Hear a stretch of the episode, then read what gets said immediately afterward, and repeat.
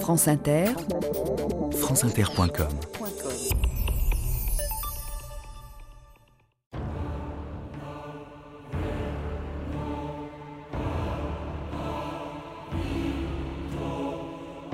De tous les êtres célèbres, Marie Curie est le seul que la gloire n'est pas corrompue. Albert Einstein. «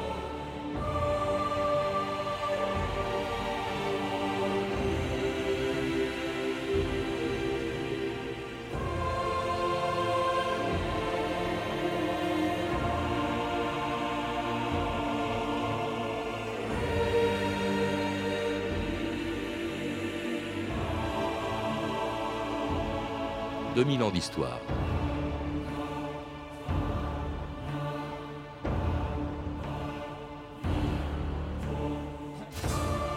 Marie Curie est née à Varsovie au XIXe siècle, un peu avant le téléphone, la lampe à incandescence, le phonographe, le cinéma et l'automobile. À l'époque où Pasteur, Edison, Clément Ader et les frères Lumière donnaient le sentiment que rien ne pouvait arrêter le progrès. Mais dans ce monde d'hommes qu'est le milieu scientifique, personne ne pouvait imaginer que cette Polonaise, arrivée à Paris en 1891, à l'âge de 24 ans, serait un jour la première femme à recevoir le prix Nobel à entrer à l'Académie de médecine et même 100 ans plus tard au Panthéon avec son mari auprès duquel, en découvrant le radium, Marie Curie avait bouleversé l'histoire de la science et de la médecine. France Inter, Frédéric Carbone, le 20 avril 1995. Le symbole, ce sont ces deux cercueils de bois clair qui remontent la rue Soufflot sur les épaules d'une vingtaine d'étudiants de l'université Curie. Ils marchent sur un tapis blanc, cela dure quelques minutes, ça m'a paru une éternité, dira ensuite un jeune homme.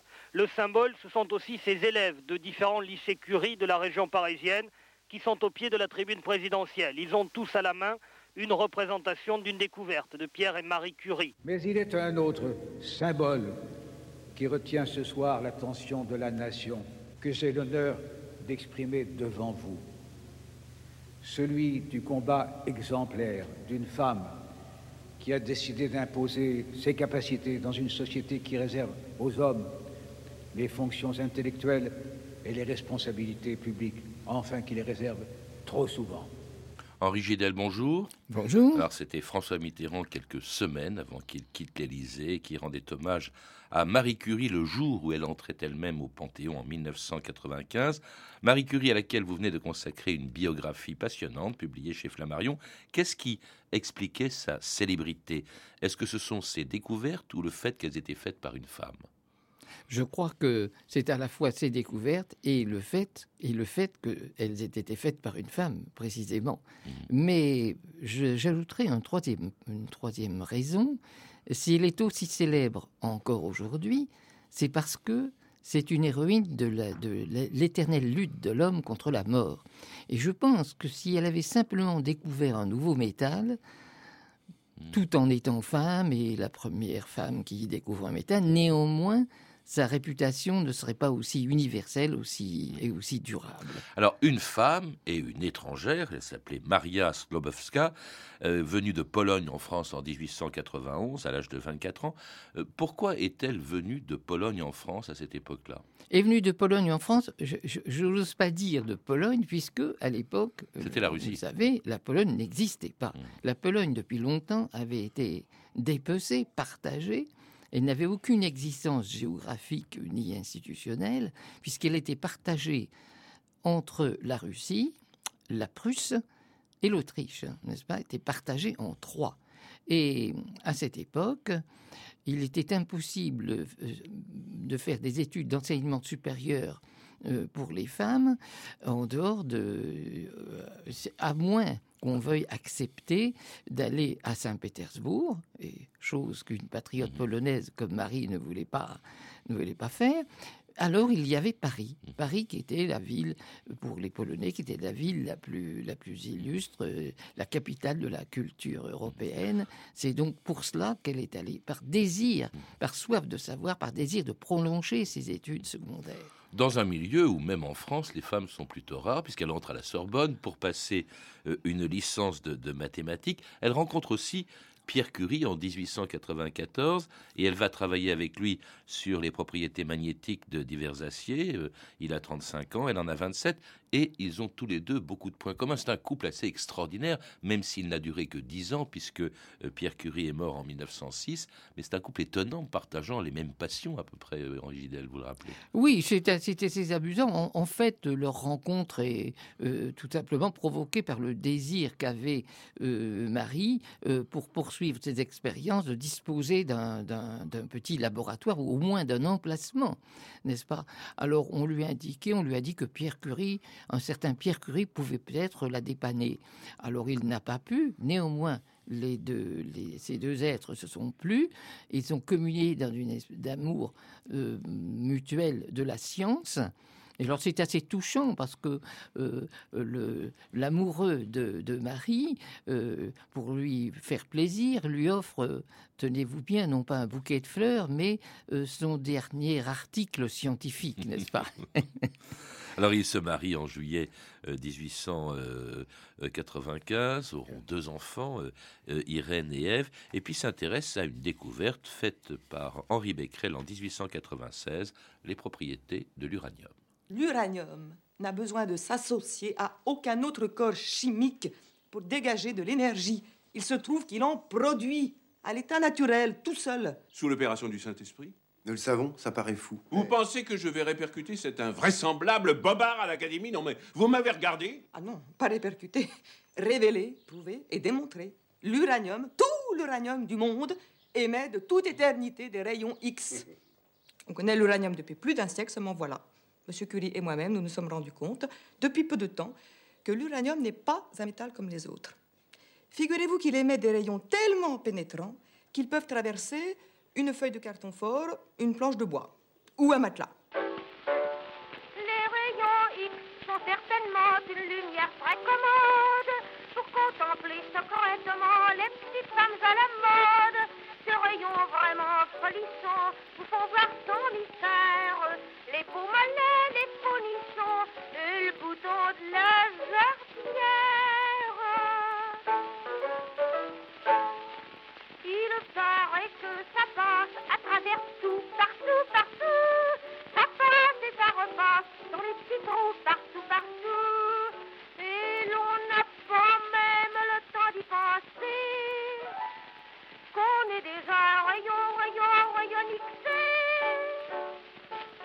Et c'était Madame Roligny, Gare au rayon X, une chanson de 1898 euh, vantant certains mérites de ces rayons que les euh, époux Curie n'ont pas découvert. Ils étaient découverts avant eux. Ils travaillent là-dessus, originel, mais euh, à l'époque, euh, on les connaissait déjà, on les utilisait même déjà pour voir à travers le corps. C'est cela, ces rayons, rappelons-le tout de même, à tout seigneur, tout honneur, ont été inventés par le professeur allemand Röntgen. D'ailleurs, on, a longtemps dit, on dit toujours les rayons de Röntgen. Mhm. Ils avaient été inventés en 96. Et ils avaient, euh, comment dirais-je, ils avaient suscité des milliers d'articles dans les, dans les revues scientifiques. Euh, mais en fait, euh, Marie Curie il y avait Becquerel aussi qui a joué un rôle, Henri Becquerel. ah ben justement, alors justement, c'est ce que j'allais dire. Marie Curie s'est adressée non pas au rayon X, au rayon de Röntgen, mais au rayon, au mystérieux rayon découvert par Becquerel lorsqu'il, euh, lorsqu'il concerne euh, un minerai qui s'appelle l'uranium. Qu'on appelait, les rayons uraniques. Hein, Et qu'on appelait les rayons uraniques. C'est elle qui a donné le nom de, radioactivité. C'est ça, c'est ça. C'est elle, euh, parce que Becquerel s'est intéressé à ces rayons qu'il avait découverts, je le rappelle, s'y intéressé pendant un an environ, et après il s'en est désintéressé, il est passé à autre chose. Alors Marie, qui voulait choisir un sujet de doctorat, s'est dit, tiens, il y a là peut-être quelque chose de très intéressant à découvrir en étudiant de plus près ces rayons de Becquerel, ces rayons uraniques. Et en en cherchant, en cherchant d'autres métaux radioactifs. C'est ça. le travail en fait de Pierre et Marie Curie, Henri Gidel. C'est ça. Et elle a et elle a découvert que dans l'uranium, qu'est-ce qui provoquait ces rayons dans l'uranium Et elle a découvert que là-dessous, il y avait d'autres éléments en très faible quantité. Et mmh. puisqu'on a, vous savez qu'on plus tard, je le dis, ça, frappe les gens. Euh, euh, cette, comment cette substance qui dégageait ce rayonnement, elle pensé qu'elle était en faible quantité, qu'il y avait un gramme peut-être sur 100, mais elle s'était perçue que pour avoir un gramme d'uranium, il fallait euh, un gramme de radium, il fallait 7 tonnes de minerais. Vous vous rendez compte De minerais qui s'appelait la pêche blinde. De minerais qui s'appelait la pêche blinde Oui. et qu'on faisait venir de Tchécoslovaquie. Ils travaillaient dans des conditions euh, qui étaient vraiment précaires. Dans votre livre, on voit la photo de leur laboratoire qui était rue Le Mont à Paris. Bon, c'était- insensé, c'était vraiment de l'improvisation. C'est à n'y pas croire. C'était un vieux baraquement qu'on avait mis à leur disposition. Euh, D'ailleurs, vous savez, à cette époque, euh, Marie n'était rien au point de vue administratif. Elle était simplement la femme de Pierre. Mhm. Et si on la laissait pénétrer dans les locaux de l'EPCI, c'était uniquement euh, par, euh, par une espèce de tolérance pour la femme d'un confrère, n'est-ce pas? Locaux dans lesquels donc elle allait découvrir dès 1898 le radium et qu'elle allait isoler de 10 tonnes même de pêche de- blinde, oui, je de- crois. c'est ça, Euh, le- le, exactement. 28 mars 1902, hein, euh, donc la découverte de ce métal qui allait révolutionner la médecine et la science. Il y a eu réaction. 500. L'aiguille est au maximum, Marie. C'est- du radium pur. Il aimait même de la lumière. La lumière du futur, Marie. Alors? Alors ça y est. Voici le radium. Un nouveau métal C'est ça que vous cherchez dans la pêche blinde? De 1 à 3 millions de fois plus radioactif que l'uranium. De 1 à 3 millions. Poids atomique 226. J'ai presque envie de pleurer. Parce que tu entrevois tout le bien que les hommes pourront tirer de cette nouvelle énergie.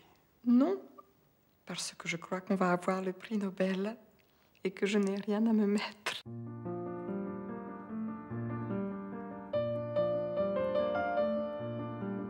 Et le prix Nobel, eh bien, Pierre et Marie Curie et Henri Becquerel l'obtiendront le 10 décembre 1903. Euh, un, un prix Nobel euh, qui salue l'importance d'une découverte, celle du radium et de sa radioactivité. Quelles en ont été les conséquences pratiques? Parce qu'après tout, au début, on ne sait pas très bien ce qu'on va faire de ce radium. Oui, oui, après tout, ce radium, euh, à quoi peut-il bien servir? Mais c'est que, voilà ce qui s'est passé. On s'est abo- on s'est perçu d'abord que les rayons X pouvaient, pouvaient tuer des cellules, les cellules du cancer. Euh, le- les rayons X, eux encore utilisés dans, ce, domaine, euh, tuent les cellules euh, qui ont euh, la fâcheuse habitude de se multiplier. C'est le cas des cellules cancéreuses. Donc, on, s'était dit, tiens, c'est très intéressant pour anéantir les, comment dirais-je, les cellules, les, les tumeurs cancéreuses. Et on s'est dit, est-ce que le radium n'en ferait pas autant? Eh bien oui, on s'est aperçu que le radium avait les mêmes propriétés, il tue les cellules qui ont tendance à se multiplier. Et alors, si bien que le radium est devenu, est devenu un élément euh, extraordinaire de lutte contre le cancer. Et c'est à cause de cette conséquence extraordinaire euh, du- de, de ce- de cette découverte euh, que Marie Curie, on peut le dire, est devenue particulièrement célèbre. Sinon, vous savez, on a découvert d'autres métaux plus tard. Par exemple, le lutécium. On s'en fiche du lutécium, par exemple, ou le francium, ou je ne sais quoi encore. Mais attention, le radium a une valeur thérapeutique contre, en somme, contre la mort. Et alors, le et puis contre, alors il y, a- il y a des tas de produits qui en provenaient. J'étais Ah oui, étonné alors par l'engouement qu'on éprouvait justement pour les produits irradiés. Alors, a- je vois euh, dans un livre des publicités pour un, un produit, les produits l'avocat, aliments irradiés. Il y a également des médicaments, reminéralisation intégrale grâce à l'opocalcium irradié. On imagine aujourd'hui un produit dont on vante l'irradiation. hein. Plombière les bains, ça c'est pour donc euh, euh, une station thermale bien connue. Eau hyperthermale. Très radioactive. hein. Oui, Aujourd'hui, oui, ça ferait ça plutôt fait fuir les gens. C'est étonnant peur parce que maintenant. c'était, c'était comme les Oui, rayons. X très Mais à la les gens mode. ne s'en rendaient pas compte. Mais vous savez, euh, je crois que nos parents, dans leur enfance, quand ils allaient dans- chez un marchand de chau- chaussures, on montrait leur on, on montrait leurs pieds à l'intérieur de la chaussure grâce, par, par exemple, aux rayons X. Mhm. Or, tout le monde sait que les rayons X sont aussi dangereux que, le- que, que le radium, que les rayons du radium, n'est-ce pas?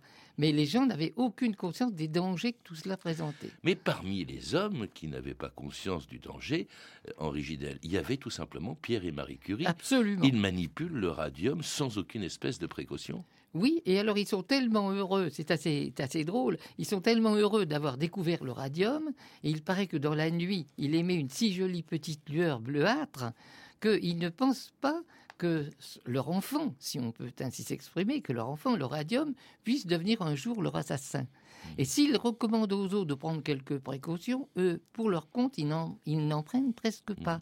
Ils n'arrivent pas à attribuer, par exemple, leur fatigue, leur douleur au, radium. Ils, trouvent un tas d'autres conséquences, le surmenage, etc. Mais le radium leur apparaît comme un perpétuel innocent.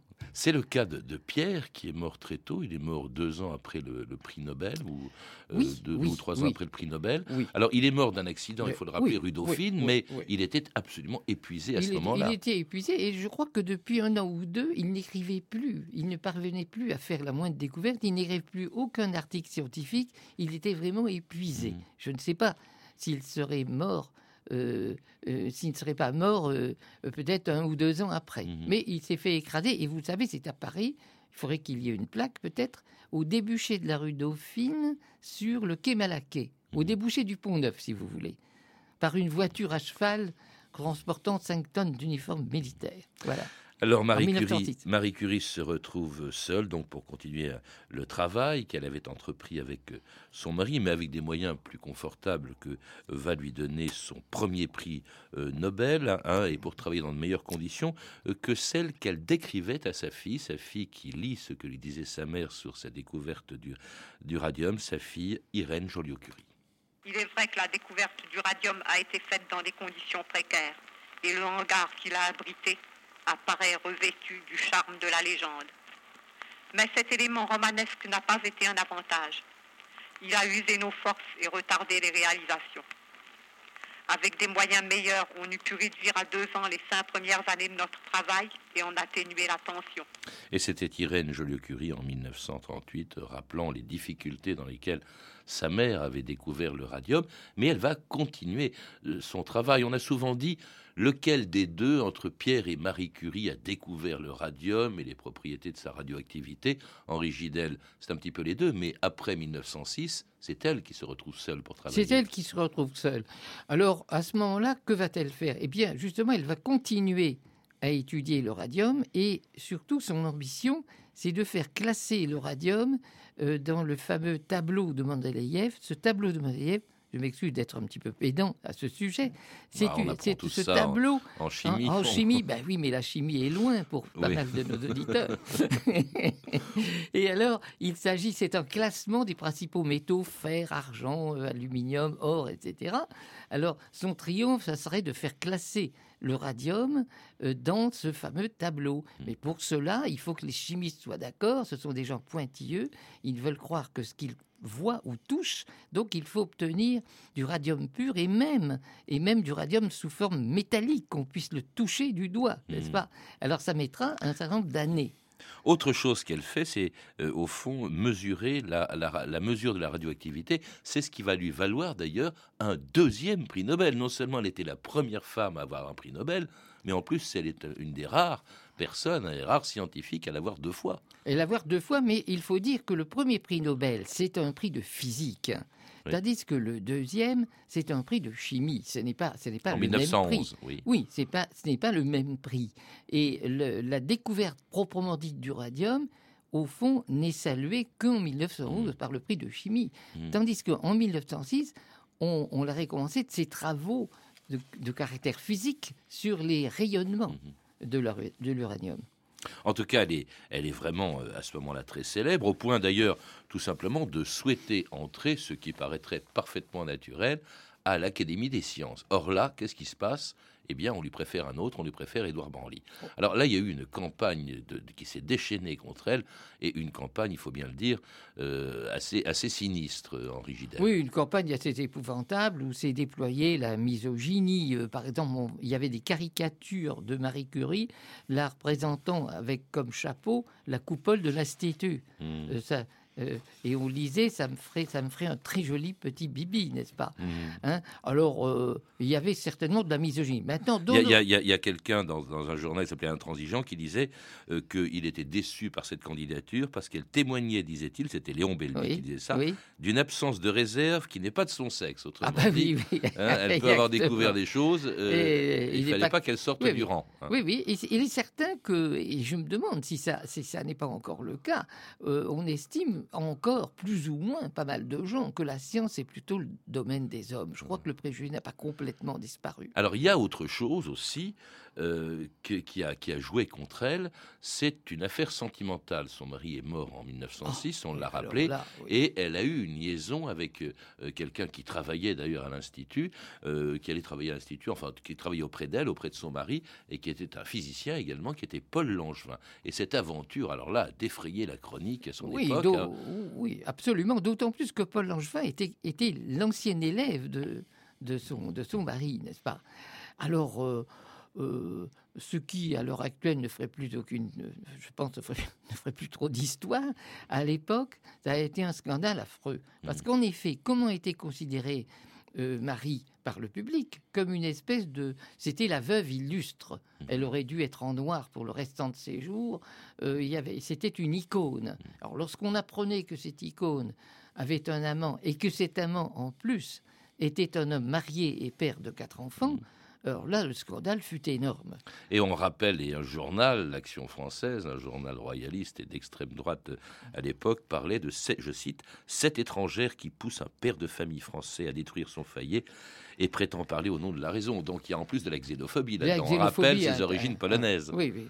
Et, et même, et même l'antisémitisme s'en mêle, parce qu'elle n'est pas, elle n'est pas du tout juive. Mais on dit, ouh là là, elle s'appelle. Et euh, son Salomé, son prénom s'appelle, c'est Salomé. Ouh, Salomé, ça. C'est effarant, c'était l'époque. Oui, l'affaire Dreyfus, vous le dites, n'est pas loin. Alors cette campagne l'a très profondément affectée, euh, mais elle va continuer à travailler. Euh, elle crée euh, l'Institut du Radium. Elle se révèle être une très bonne gestionnaire également, Henri Gidel, et pas seulement une scientifique qui fait des Ah oui, découvertes. c'est ça, c'est ça. Je ne dirais pas que c'est une femme d'affaires. Ça, ça, ça Non, mais elle réussit à trouver quand même Elle des réussit à trouver les oui. crédits nécessaires pour créer, pour euh, euh, l'énergie nécessaire euh, pour euh, euh, comment dire obtenir la fondation de cet institut du radium.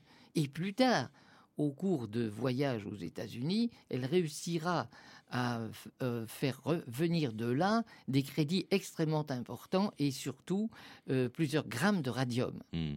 qui lui seront donnés par le président des États-Unis. Il était allé deux fois aux États-Unis, en fois 21 et en 21, 29. 29, et chaque fois, c'est le président des États lui-même qui lui a remis en main propre le gramme de radium. Le président Harding, qu'on voit aussi en Oui, photo dans, votre notamment, livre auprès de, oui. auprès de, de Marie Curie. Marie Curie également, qui, euh, qui est, dont la popularité est considérable pendant la guerre. Parce que pendant la guerre, ben, elle ne se contente pas de continuer ses recherches dans son laboratoire, elle va sur le terrain et elle va sur le front, Henri Gidel. Oui, alors ce qui se passe, c'est que l'Institut du radium est ouvert à une date incroyable. C'est, il s'ouvre, il est, il est fait. Il En est, 14. Oh, le pre- mais le- non seulement en 14, mais par coïncidence, le 1er août 14. C'est une très mauvaise date pour l'ouverture de l'Institut du radium. Évidemment, il n'est plus question de faire des recherches sur le radium, figurez-vous. Hein, tout ça est stoppé. On a, on a plus à faire, et notamment, euh, étant donné le grand- les, les- les dizaines de milliers de morts sur le front, on a besoin euh, de, euh, de, de camions radiologiques qui aillent à quelques kilomètres en arrière pour pouvoir localiser les éclats d'obus et les balles oui, qui frappent nos utile, malheureux ouais. soldats.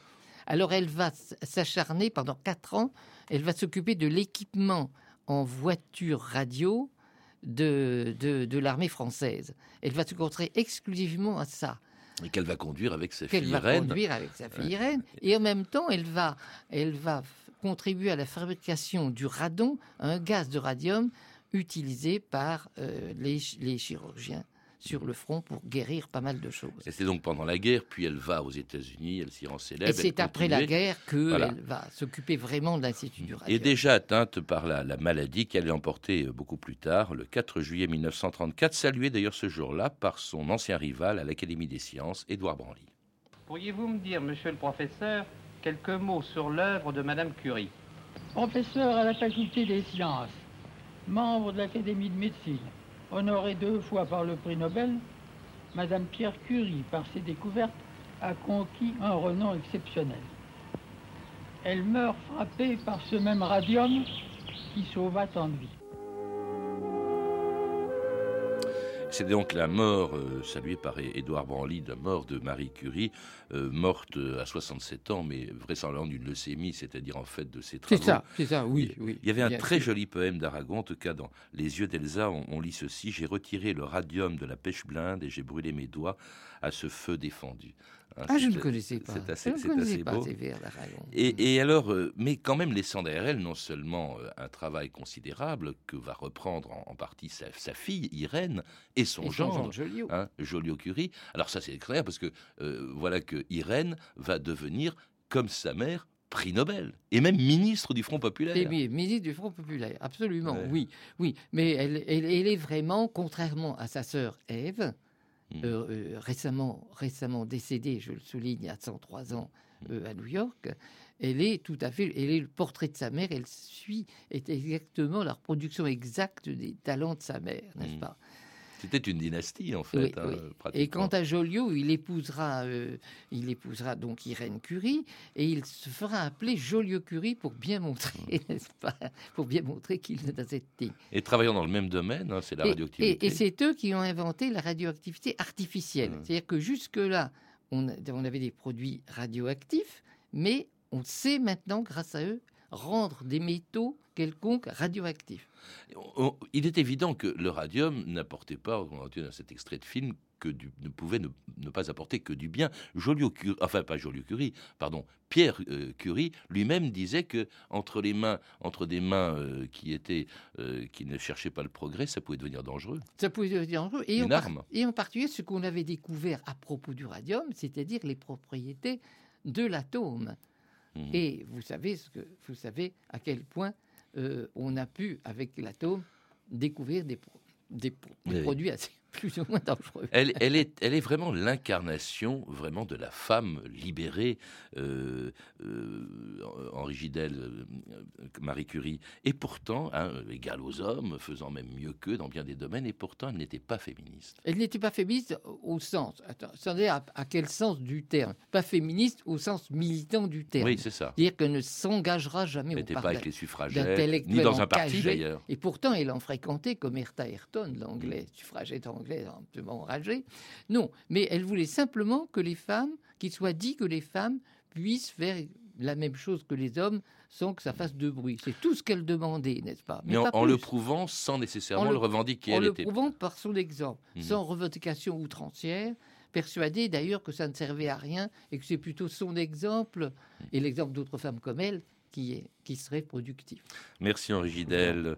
Euh, Pour en savoir plus, je recommande votre biographie de Marie Curie qui a été publiée aux éditions Flammarion. À lire également Marie Curie, femme savante ou sainte vierge de la science de Françoise Balibar, publiée il y a un certain temps déjà chez Gallimard Découverte. Et puis pour les jeunes auditeurs, Suzy la rebelle, le mystère de Marie Curie de Sophie Marvaux aux éditions Nouveau Monde Jeunesse. Je ne sais pas très bien ce que ça contient, mais ça avait l'air sympathique. Vous avez pu entendre des extraits du film Les Palmes de Monsieur Schulz de Claude Pinotto avec Isabelle Huppert et Charles Berling dans les rôles de Marie et Pierre Curie, édité en DVD chez Fox Pathé Europa, ainsi qu'une archive pâtée de 1934 issue du journal de votre année, disponible en DVD aux éditions Montparnasse. Vous pouvez retrouver toutes ces références par téléphone au 32 30, 34 centimes la minute ou sur le site franceinter.com. C'était 2000 ans d'histoire, la technique Philippe Duclos et Sandrine Laurent, documentation et archives Emmanuel Fournier, Clarisse Le Gardien et Franck Olivard, une réalisation de Anne Kobilac. Demain, dans notre émission, une histoire de l'humanitaire.